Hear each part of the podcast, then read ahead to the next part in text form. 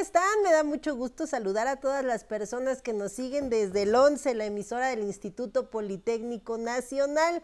Hoy martes, martes de Conociendo mis Derechos y hoy platicaremos respecto del tema. ¿Tengo derechos si vivo en unión libre? ¿Qué es la unión libre? Muchas personas deciden unir su vida a otra, pero no a través del matrimonio. En términos coloquiales lo conocemos como unión libre. Pero hoy, aquí en el programa, les daremos el término jurídico, pero sobre todo los derechos y las obligaciones que contraemos al estar con una persona bajo estos términos. Pero antes, ya saben, como es costumbre, vámonos a ver esta cápsula que se ha preparado con mucho cariño para todos y todas ustedes.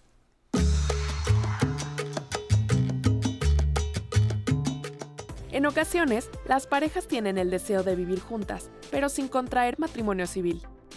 En la práctica, a este tipo de uniones suele llamarse unión libre. Sin embargo, se trata de una figura jurídica que legalmente recibe el nombre de concubinato.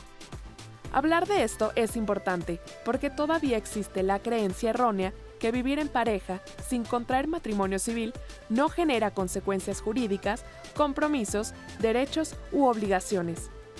Este martes en Aprender a Envejecer responderemos la pregunta, ¿tengo derecho si vivo en unión libre aunque sea adulto mayor? Vamos a explicar a las personas adultas mayores sobre los derechos y obligaciones que se adquieren durante el concubinato. Explicaremos de qué forma este tipo de relaciones generan diversos derechos y obligaciones establecidos en la ley. Algunos ejemplos de ello son los derechos alimentarios y sucesorios, que se deben de manera recíproca los concubinos a aquellos relacionados con los hijos nacidos durante este tipo de relación. Para conocer todos los derechos y obligaciones que se generan bajo esta forma de convivencia, los invitamos a que se queden en Aprender a Envejecer. Comenzamos. Pues ya de regreso y aquí en el estudio hoy nos acompaña en vivo Alejandro Landa Montaño. Él es abogado especialista en derecho civil, mercantil y familiar y también es socio director de la firma Landa Abogados. También profesor titular de la Universidad Anáhuac del Norte y es el experto con el que estaremos platicando el día de hoy. Alejandro, me da mucho gusto verte nuevamente aquí en el programa después de, unos añitos que veniste con nosotros. Exactamente, no, pues muy agradecido y, feliz de estar de vuelta y platicar con, con todos ustedes. Oye, mi querido Alejandro, muchas veces creemos que si no me caso, que si nada más estoy por unión libre, no voy a tener ni derechos ni obligaciones como los que se generan cuando estoy bajo un vínculo matrimonial. ¿Es cierto eso? Pues sí, eh, efectivamente es una de las creencias, una de las tantas creencias populares que existen alrededor del derecho. Y una de ellas es precisamente esta, que la gente piensa que si decido unirme o vivir en unión libre, precisamente es libre de cualquier compromiso, libre de cualquier derecho, libre, de cualquier obligación, ¿no? ¿Para qué me caso? Mejor ya soy adulto mayor, me voy a vivir en unión libre. Exactamente, es un, es el, término unión libre lleva a, tener una concepción errónea de esta situación, porque como vamos a platicar en estos momentos, la verdad es que no es ni siquiera tan libre como se, se piensa. Una unión libre genera derechos y genera obligaciones entre las personas. Las personas que deciden vivir, crear un vínculo, eh, no solamente sentimental, sino crear un vínculo de vida eh, permanente, continuo, eh, apoyado en la solidaridad, en, en, la ayuda mutua, en ese momento esa, esa, esa relación genera, empieza a generar derechos y obligaciones. No importa la edad, se pueden unir en unión libre dos muchachos de 20 años, pero también dos personas de 80 años, pero también dos personas de 50 años. No importa la edad, cuando se establece una relación de esta naturaleza, generan derechos y obligaciones. Jurídicamente, ¿cómo, ¿cómo se denomina una relación en unión libre? ¿Tiene un nombre legal? Sí, se conoce como concubinato. El término legal es concubinato, que es una relación de hecho eh, que forman dos personas, ¿no? Formando una comunidad de vida con la intención de Eso es muy importante. El concubinato eh, está basado en una comunidad de vida. No es. Eh, mi, amiga que se va a vivir conmigo en mi casa, ¿no? y al rato me voy a decir que es mi concubino o mi concubino. Exactamente, no es, no es mi novia que se va a vivir conmigo 15 días y después se va dos, dos, dos meses y regresa. No. cuando hablamos ya de un concubinato, estamos hablando de una figura jurídica que se basa en que la pareja quiere formar esa comunidad de vida, esa, esa, esa vida en común, eh, basada, insisto, en la solidaridad, en el apoyo mutuo, en, el socorro entre, entre la pareja. En este momento y bajo las condiciones que establece la ley, que te, la digo concretamente, eh, para que podamos hablar de un concubinato como tal, de acuerdo con lo que nos establece nuestro código, es necesario que vivan dos años eh, de forma continua y juntos, o que en el transcurso de esos dos años tengan un hijo en común. Dos años viviendo juntos o que tenga un hijo, ya se configura la, la, la, figura de concubinato. Ahora bien, si yo estoy casada con otra persona, ¿puedo unirme en concubinato? Es muy buena pregunta. Mira, eh, si, si esa pregunta me lo hubieras hecho hace tres, cuatro años, te podría decir, el concubinato y el matrimonio son dos figuras que no pueden subsistir. O estoy casado o estoy en concubinato. Porque precisamente nuestro Código Civil establece que para que exista un concubinato se requiere forzosamente que ambos, que ambas personas estén, libres. de matrimonio. Y de, y de, otro concubinato. O sea, no, no, no puedo tener un, legalmente un matrimonio y un concubinato válido o estoy casado o, tres concubinatos al mismo tiempo, no, o estoy casado o estoy en concubinato, porque, insisto, ambas figuras de entrada te podría decir que se, se repelen unas a las otras, no pueden subsistir. ¿Y qué derechos tengo al estar bajo esta figura del concubinato, porque yo entiendo que, bueno, si estoy casado, casada con una persona, pues voy a tener derechos de pensión alimenticia, de seguridad social, a lo mejor para eh, heredar, para una parte de los bienes. Bajo la figura del concubinato, ¿qué derechos tengo? Pues eh, bajo, bajo el concubinato, insisto, eh, se piensa que no se tienen derechos, lo cual es erróneo el concubinato sí genera derechos. De entrada, genera derechos de alimentos entre, entre los concubinos. Los concubinos, durante y posteriormente a que concluye el concubinato, tienen derecho o obligación de darse alimentos entre ellos.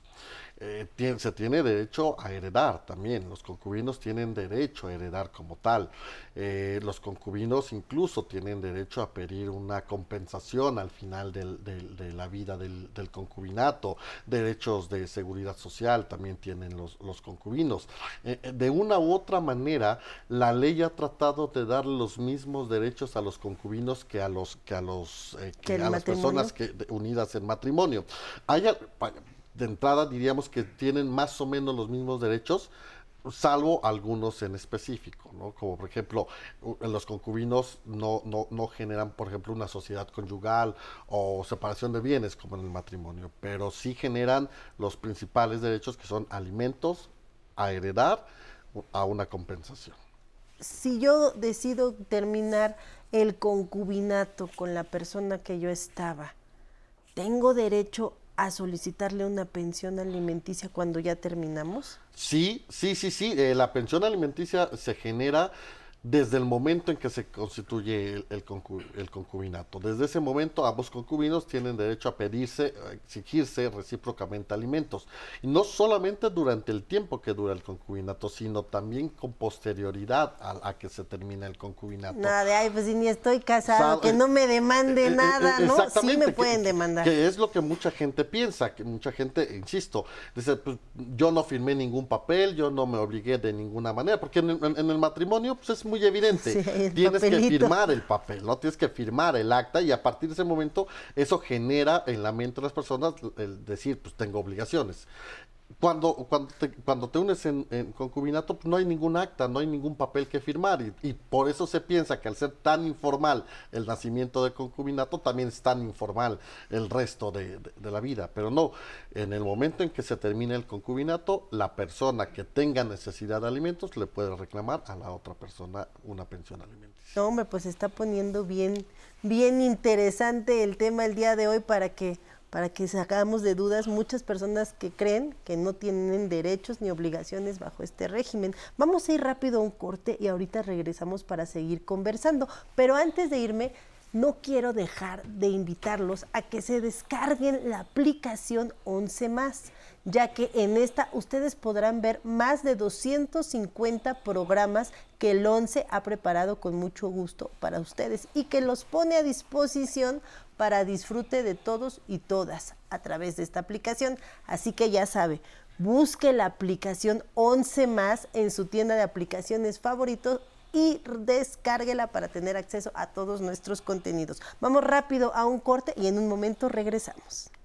Yo creo que sí, desde luego que además, además es una cosa obligada, ¿eh? Porque si no empieza uno a a volverse loco. O sea, yo he visto viejos que de pronto se pintan el pelo y que, y que andan vestidos como jóvenes, entonces se ven ridículos. Realmente el aprendizaje de la vejez es que con los años te vas, te vas adaptando, que, que todo se va a acabar, que se va a acabar, incluso que, los, que las mascotas se acaban también. Y que eso es terrible. Tenemos dos perritos actualmente que están los dos viejitos. Y qué bueno que se van a acabar un día. Como nosotros. Como nosotros, exacto. La referencia es eso. El espejo es que nosotros nos estamos acabando también. Pero el aprendizaje es ese, que no tenemos que darle marcha atrás. O sea, así, así funciona la vida y así hay que aceptarla. Y eso me parece que es muy bueno, porque se renueva la vida.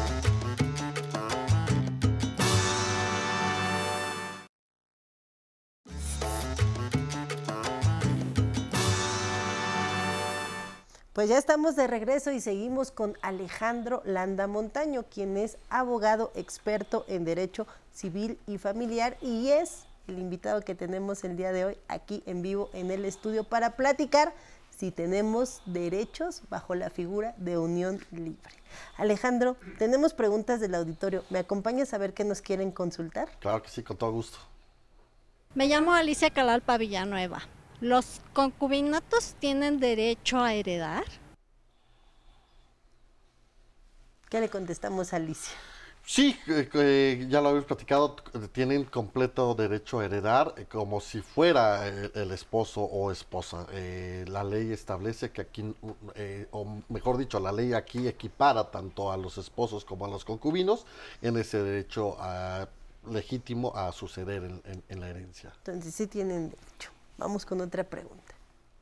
Mi nombre es José Luis Perea Ortiz y tengo 75 años. ¿Dónde y cómo se solicita la constancia de concubinato? ¿Qué es la constancia de concubinato y cómo le contestamos a don José Luis? ¿Dónde y cómo la solicito? Bueno, la constancia de concubinato es, es, es un tipo acta en donde una autoridad hace constar que dos personas eh, están viviendo o conformaron el concubinato. Eh, el acta se puede ir a tramitar en el registro civil, ante el registro civil, eh, las personas acuden, le manifiestan al, al, oficial del registro civil que están viviendo desde X tiempo juntos y se les levanta el acta respectiva en donde se manifiesta que ellos señalaron estar viviendo juntos tiene, si no mal recuerdo, un costo de 500 pesos más o menos, si no, si no mal recuerdo, pero se las dan en dos o tres días. Correcto. O, perdón, si, si uno de los concubinos ya falleció, ya no pueden ir al registro civil, tendrán que acudir ante un juez de lo familiar a, a, llevar a cabo un procedimiento para acreditar que en vida hicieron este o vivieron juntos y conformaron ese concubinato y el juez expedirá una constancia al respecto. ¿Para qué me sirve contar con este documento? En muchas ocasiones, muchas autoridades, desde mi punto de vista, se exceden un poco en sus facultades y, piden o exigen una constancia eh, que la equiparan como al acta de, matrimonio, lo cual desde mi punto de vista es erróneo, porque precisamente cuando yo me caso sí tengo un acta de matrimonio, pero cuando me uno en, concubinato no tengo esa, acta, pero muchas autoridades te la, te la, piden para llevar a cabo distintos, este, distintos trámites. Por ejemplo, eh, cuando uno de los que más recuerdo es ante el Instituto Mexicano del Seguro Social, cuando vas a, exactamente para eso, te piden.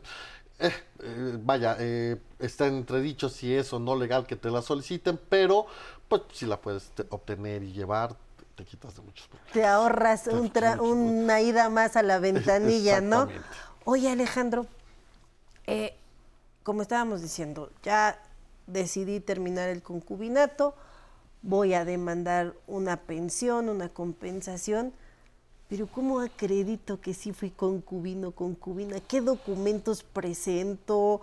Eh, ¿Cómo voy a ir ante quién? El, ¿Qué juez? ¿Dónde acudo? Para poder demandar una pensión en caso de que ya se haya terminado mi concubinato. Claro, de entrada se tendría que presentar una demanda de por pensión alimenticia, reclamando la pensión alimenticia ante un juez de lo familiar.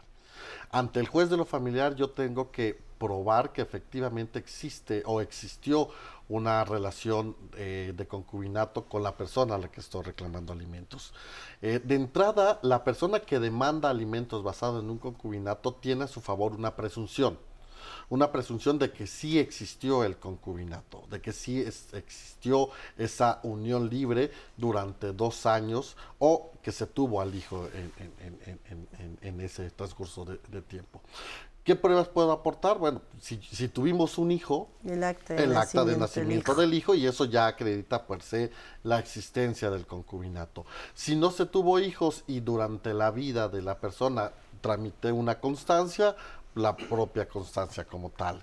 Eh, si no, si considero adecuado, antes de iniciar el juicio de alimentos, tendré que iniciar este procedimiento eh, no contencioso o jurisdicción voluntaria para solicitar que un juez me expida la constancia de concubinato y entonces poder iniciar el juicio. O si, si, si, es muy complicado o, se vuelve muy complejo, pues entonces tendré que aportar otras pruebas que acrediten que efectivamente hicimos vida en común. Recibos de luz, recibos de renta, el propio instituto. Eh, la creencia para votar. para votar, que acrediten que teníamos el mismo domicilio, ¿no? para poder acreditar la existencia de ese concubinato. A priori, yo tengo una presunción ¿no? de que existió. ¿El concubinato se puede dar también en parejas del mismo sexo? Totalmente, totalmente. No, no importa el sexo, eh, mujer, hombre, hombre, mujer, hombres, mujeres, aquí no importa el sexo. Correcto, sí, hubo recientes reformas donde para proteger a, a, personas de la comunidad de eh, diversidad sexual se hacen reformas y ya concubinos no importa también del mismo sexo. Eh, tengo derecho a heredar, heredo como si fuera eh, una esposa o un hijo. Si no me incluye mi pareja en el testamento, ¿puedo realizar alguna acción? Sí, sí, sí, eso es muy, muy, muy importante. Porque hubo reformas en el matrimonio. exactamente. Dinos si en el concubinato también aplican, mi querido Alejandro. Sí, totalmente, totalmente. El, el, el, el, tener derecho a heredar por parte de los concubinos le genera la legitimación de que si no fue el concubino o concubina eh, incluido en el testamento, puede llegar al juicio sucesorio a hacer valer sus derechos como concubino. Eh, incluso intervenir en la masa hereditaria para obtener una pensión alimenticia. Si, si, si, el, si el difunto no dejó una pensión alimenticia a favor de él o de ella, entonces el concubino o concubina puede llegar y decir, señor juez, yo soy la concubina, yo soy el concubino y vengo a solicitar una pensión alimenticia a cargo de los bienes de la herencia. Tendrá todo el derecho a ello. No, hombre, pues hoy nos trajiste información bien valiosa, mi querido Alejandro, para que las personas sepan que estando en unión libre o como jurídicamente se denomina concubinato, se tienen derechos, obligaciones y las hagan valer. Así es. Muchísimas gracias Alejandro, Alejandro Landa Montaño, abogado especialista en Derecho Civil, Mercantil y Familiar, por habernos acompañado el día de hoy y platicar para que la audiencia esté bien informada y sepa hacer valer todos sus derechos. Muy agradecida por la invitación. Y como siempre, pues yo quiero agradecer a todas las personas que nos acompañaron a lo largo de esta transmisión y por supuesto a través de la señal del 11. Y ahora vamos a ir con Alan Calvo, que nos enseñará a acceder a la oficina virtual del Fobiste para descargar un comprobante que acredite nuestro saldo disponible. Muchas gracias por haber estado con nosotros en este programa y nos vemos el próximo martes porque tenemos una cita para que ustedes sigan conociendo sus derechos. Hasta pronto.